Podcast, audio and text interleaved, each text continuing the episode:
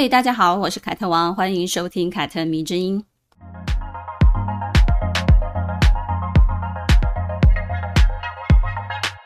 不知道大家会怎么看待或者是理解“争议性”“复杂性”这两个词呢？感觉很多女生是很排斥有人把这两个词放在她们自己身上用来形容她们呢，避之唯恐不及。毕竟呢，我们女生从小到大，大部分的人都是被教育要乖巧啊、顺从、温柔、体贴、单纯、可爱。争议性跟复杂性难免就跟不乖巧、不顺从、不温柔、不体贴、不单纯、不可爱挂钩了，会被贴上坏女孩的标签。有很多女孩子可能就会很避免啊、自己成为有争议性的人物，或者是被人家说哦，你很复杂。但老实说呢，我其实蛮喜欢这两个词的。在我的心中呢，有争议并且复杂的女人才有魅力啊，啊、也才代表有故事嘛，对不对？你试着回想一下，过去我们说过的那些女性的故事，几乎每一个人都存在着争议性跟复杂性，她们其实都是不完美的，并且呢，有着很难定义的非常多的多重的面貌，因此呢，她们的性格才会如此的鲜明立体，而不是三言两语哦就可以形容完的那一种。当一个女性她无法被定义，很难被形容的时候呢，她就拥有扑朔迷离的那种神秘感。这种神秘感呢，透着危险性，而危险性呢，往往就是致命的魅力所在啦。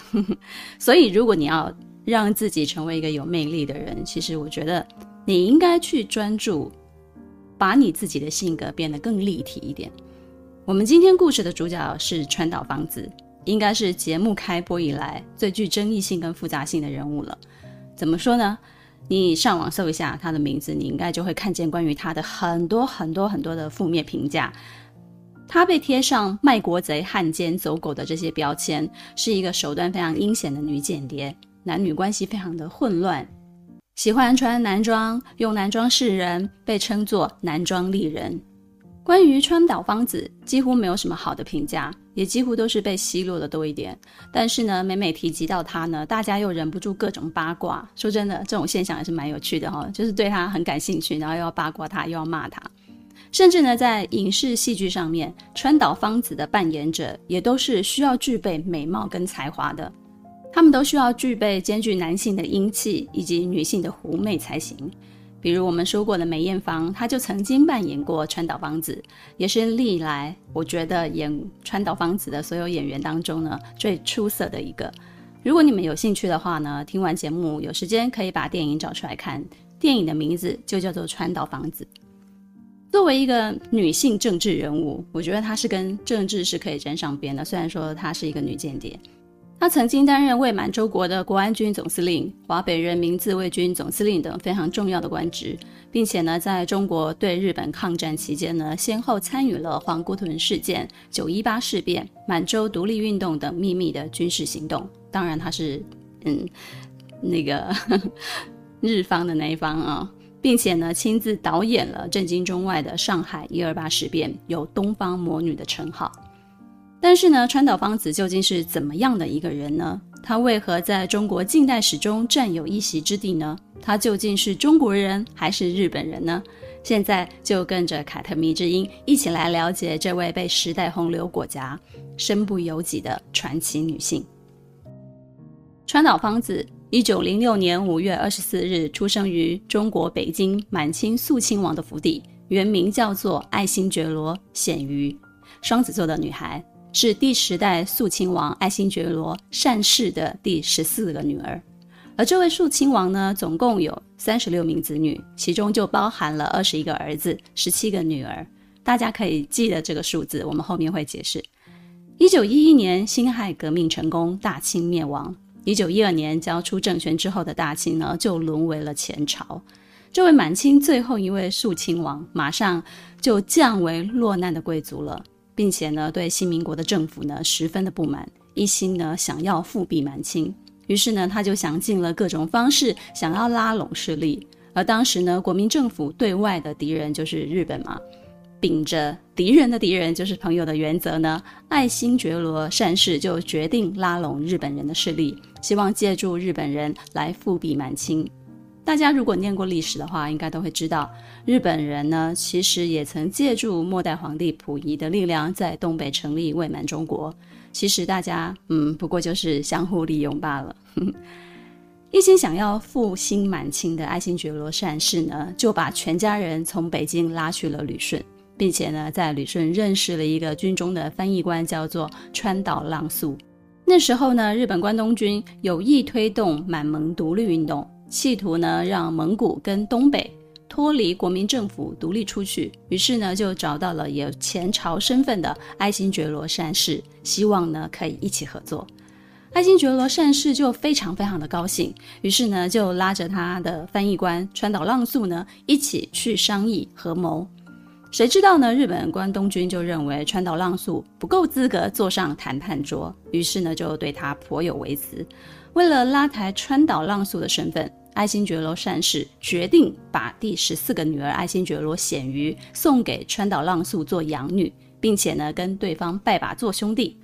如此一来，川岛浪速就跟他是平辈了，也就拥有跟他一样的地位。于是呢，日本关东军就比较满意了。满蒙运动呢，最后是以失败告终的，但是呢，却为后来的伪满洲国提供了一个典范跟雏形。还记得我们前面刚刚说过，爱新觉罗善士有三十六名子女吗，所以呢，他根本就不在乎把一个小女儿送出去当礼物嘛，更何况是女儿，又不是儿子。古今中外呢，被当作政治棋子送出去的公主或者是格格还少吗？一定很多很多。和亲的戏码，其实我想大家在古装偶像剧当中应该都看过非常非常多了。中国四大美女的王昭君呢，当年其实也是胡汉和亲的一个牺牲品呢。就这样子，年仅六岁，什么都不懂，像一张白纸一样的爱新觉罗显瑜，就这样子被亲生父亲过继给了日本人川岛浪速。并且呢，改了一个非常有日本风味的名字，叫做川岛芳子。从此以后，就来到了日本生活了。爱新觉罗是一个曾经非常显赫、非常大名鼎鼎的一个姓氏，在民国初期战乱不平、暗潮汹涌的时代呢，其实也就慢慢褪去了曾经光鲜亮丽的色彩，成为了每一位彝族最沉重的枷锁。来到日本的川岛芳子呢，不过就是一个学龄前的儿童嘛。但是呢，养父川岛浪速呢，已经为他的未来的教育呢铺好了路了。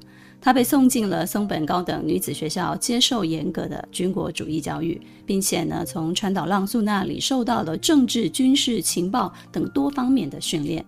虽然爱新觉罗善士呢曾经告诉六岁的女儿，不要忘记你自己是中国人，要复辟清朝，但是。小女孩哪里懂得这些大人的恩怨呢？当她最主要的教育都是来自于日本的时候呢，她便很难回头再去做中国人了。因此呢，为川岛芳子未来的命运也就埋下了一个悲情的伏笔。长大之后的川岛芳子亭亭玉立，虽然接受的是军国主义教育，但是呢，她也有少女怀春的一面。她的初恋情人叫做山家亨，是一个少尉。但是呢，两个人的爱情进展其实并不多，他就是一个非常纯纯的呃初恋。川岛芳子呢，后来是跟一位极右派的人士叫做盐田爱之助走得比较近一些，因为两个人呢，呃，兴趣比较一样，他们经常呢聚在一起讨论严肃的政治话题。但与此同时呢，身为养父的川岛浪速却开始对芳子起了别的心思了。他告诉远在中国的芳子的哥哥爱新觉罗献立说，他希望可以娶芳子为妾，并且呢，希望生下拥有高贵血统的后代。他对方子的哥哥说：“你父亲肃亲王是一位仁者，而我是一位勇者。我想呢，如果将仁者跟勇者的协议结合在一起，那么所生的孩子必然是仁勇兼备的。”这句话说的非常好听，但其实呢，他只不过就是想要。呃，拥有这样子的一个高贵的地位，并且呢，可以合法的拥有肃亲王所遗留下来的那些遗产。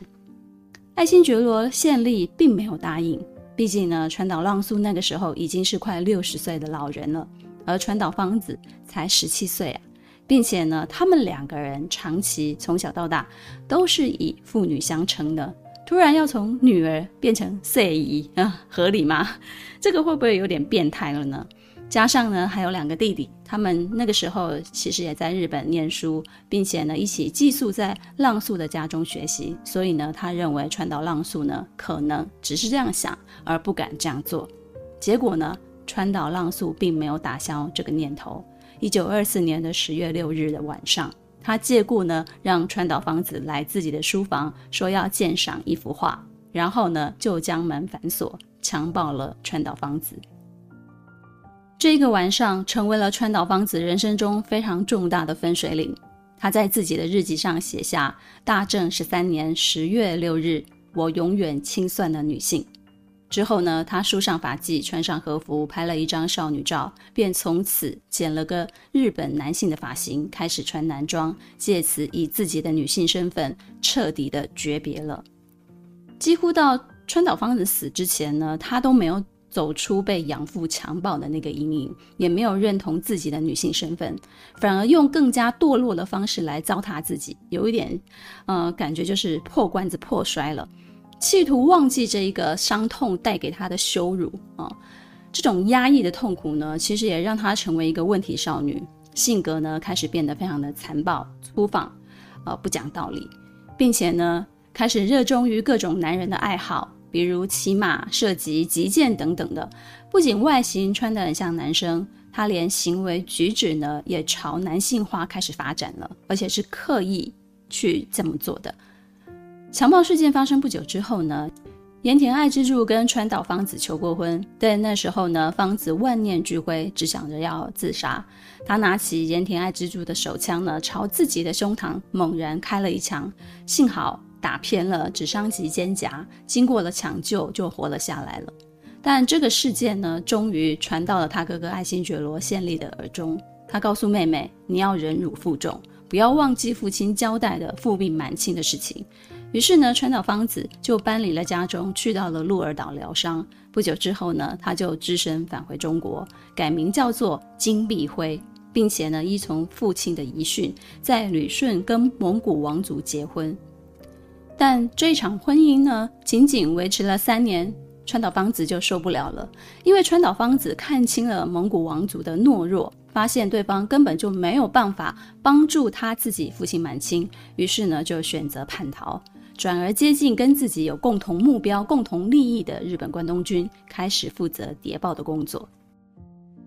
不知道大家看过电影《末代皇帝》吗？是否还记得电影当中呢，有一个情节是川岛芳子护送婉容皇后去旅顺跟溥仪会合。那个时候呢，日本其实正在密谋拥护爱新觉罗溥仪建立伪满洲国啊，这个傀儡政权，正在为这件事情做准备。溥仪呢，其实已经从天津被安全的护送到旅顺了，但是呢，皇后婉容呢，却依然是留在天津的。为了完成建国，日军呢必须想尽办法将婉容接到满洲来才对。于是呢，在过去几个重大活动当中有出色表现的川岛芳子，他就被日军相中了。加上呢，他也是爱新觉罗家族的人嘛，溥仪是他的堂哥，所以呢，护送婉容的任务呢，很自然的就交到了他的手上了。川岛芳子以肃亲王女儿的身份出现。并且呢，谎称说十四格格的朋友不幸病逝了，需要将遗体送出去。于是呢，就这样子轻而易举地把婉容连同棺椁一路护送到满洲，没有耗费任何的兵力。在皇姑屯事件当中呢，他成功炸死了张作霖；在上海兴风作浪，煽动起了一二八事变，成功将婉容偷偷地运到大连，协助为满洲国建国。川岛芳子呢，其实被日本军称为。能够抵一个精锐装甲师的团队哦，他一个人就可以抵一个精锐的装甲师团队了。一直屡建奇功的川岛芳子呢，在满洲国成立之后呢，就正式被任命为满洲国安国军总司令。那是一九三三年，芳子二十七岁。当然，说他靠身体上位、美色诱惑等等的谣言也不胫而走了。川岛芳子呢，甚至认了伪满洲国最高的顾问多田骏为干爹，从他手上得到了很大很大的权利。但是呢，作为一名女间谍，色诱不是很寻常的一件事吗？不是很寻常的手段吗？更何况川岛芳子拥有一个可以切换性别的外形，她身边呢其实也长期跟着一对慕名的小姑娘啊、哦，这些小姑娘就是看她穿男装，可能就是很很喜欢她这样子。说到这里，如果撇除川岛芳子的政治立场，单纯以她的能力来讲的话呢，她确实是在乱世中非常出色的一名女军官，甚至呢可以说，她之所以接近日本关东军，为的也是自己的大清王朝。对于父亲的遗志，她始终没有忘记。但是呢，命运弄人呐、啊，她生逢乱世，很多事情呢其实是不由她自己的。她知道自己是中国人，但是呢，她也痛恨新政府，于是呢就跟日本人联合起来，想要扳倒。国民政府扳倒军阀，却也因此呢成为别人眼中的汉奸走狗了。据说呢，在满洲国成立不久之后呢，他就发现日本其实并不是真心的想要拥立溥仪，帮助清朝复兴。溥仪呢，不过就是日本人手中的一个傀儡罢了，用来拿捏中国人的。于是呢，他就曾经运用手中的权力放走一些中国人，但是呢，被日本人发现之后呢，就被遣送回日本，并且被监视起来了。一个是他的根，一个是他成长的地方，一个是复辟满清的民族思想，一个是日本帝国主义的侵略思想。川岛芳子呢，很像一个畸形的产物，诞生于那一个兵荒马乱的年代。中国人不承认他，日本人不信任他，而他也逐渐迷失自己，自甘堕落了。一九四五年，日本战败投降，满清复辟的梦想正式宣告破碎。川岛芳子在北京以汉奸的身份被逮捕，经过三年的公审之后呢，被判处死刑。那个时候呢，所有北京的大报啊、小报啊、八卦报啊，反正不管任何的媒体，都在报道关于川岛芳子庭审的事情。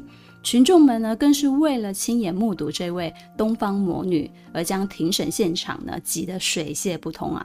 可以说呢，从来没有一个汉奸可以这么令群众跟媒体兴奋疯狂啊、当时呢，川岛芳子唯一的救命稻草就是证明自己是日本国籍，那么呢，他就能以战俘的身份呢被遣送回日本。为此呢，他在狱中写了很多信给自己的养父川岛浪速，希望呢川岛浪速呢可以提出证明。但是呢，对方在认清川岛芳子没有任何的利用价值之后呢，就跟他。划清界限，撇清了跟他的关系了。就这样子，川岛芳子以中国人的身份被判处死刑，死的时候才四十一岁。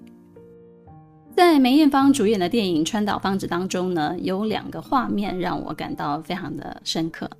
一幕呢是六岁的爱新觉罗显瑜呢，在被送到日本之前呢，穿着和服的小哥哥就对着他的父亲非常委屈巴巴的说：“不是中国人，又不是日本人。”另一幕呢，则是日本战败之后呢，抗战胜利，川岛芳子被捕，站在审判台上呢，他就说了：“我不配做汉奸，我是日本人。”他是一个被中国遗弃、被日本也遗弃的人，为了生存呢，在这当中不断的苟延残喘的活着，而压在他身上的是民族大义，而非个人的意志。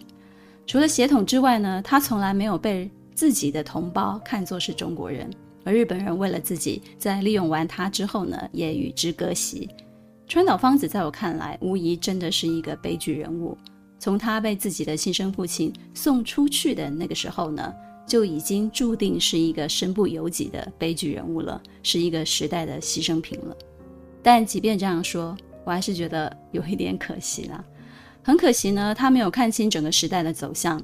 在从事复辟的工作当中，跟日本人交手之下呢，明白大清已经是过去了，为自己选择一条更妥帖的路去走，而是呢，在中国人跟日本人的身份当中呢，摇摆一生，最终呢，葬送了自己，并且呢，被后世的人的口水沫子喷了满身呐、啊。回到我们最初最早之前说的争议性跟复杂性吧。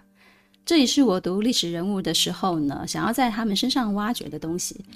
历史其实包含很多的面向，可以多维度的去探索。其实人物也是的，并非我们所认为的那样，嗯，非黑即白。其实很多的人事物都存在于灰色的地带，可能包含我们自己也是这样子的。记得以前，嗯，我在跟我叔叔们的孩子一起看电视的时候呢，他们最常问我的就是：“姐姐。”这个人是好人还是坏人呢？在孩子的认知当中呢，人只有好人跟坏人的分别。可能我小时候也是这样子认为的，急于在人群当中呢判断谁是好人，谁是坏人。但是呢，随着生活历练的成长，我开始慢慢的发现，当一个绝对的坏人跟一个绝对的好人都是有难度的。大多数的人呢，都是无法辨别好坏，除非你深度的跟他往来接触，否则其实每一个人都是不好不坏的。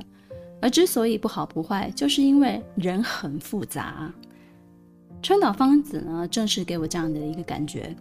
从民族历史出发呢，他是一个千古罪人，他为日本人所做的陷害中国的一切，其实都是既定的事实了。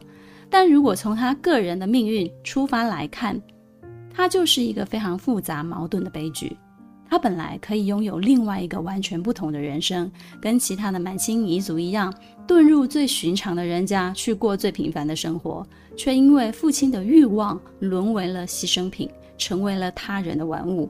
很多人都觉得自己比起川岛芳子更爱国，但是我是这样想的：其实我们这些诞生在和平年代的人，只不过比他多了一份幸运而已。我听过有人说，也许川岛芳子早就明白满清是不可能复兴的。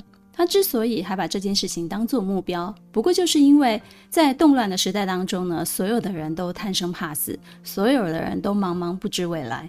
为了不让自己迷失，所以他只能去做他自己认为对的事情。而这件事情就是完成父亲的遗志，就是复兴满清。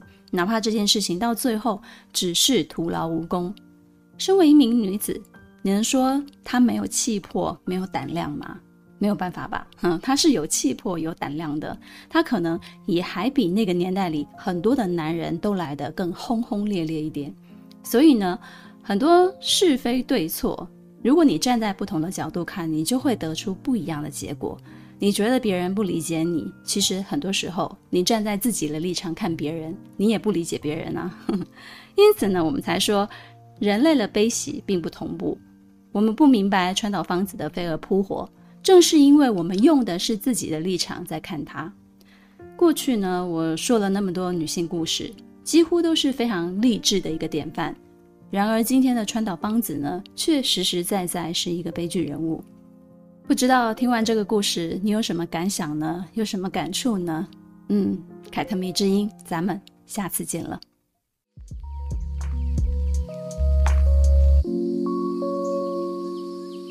Música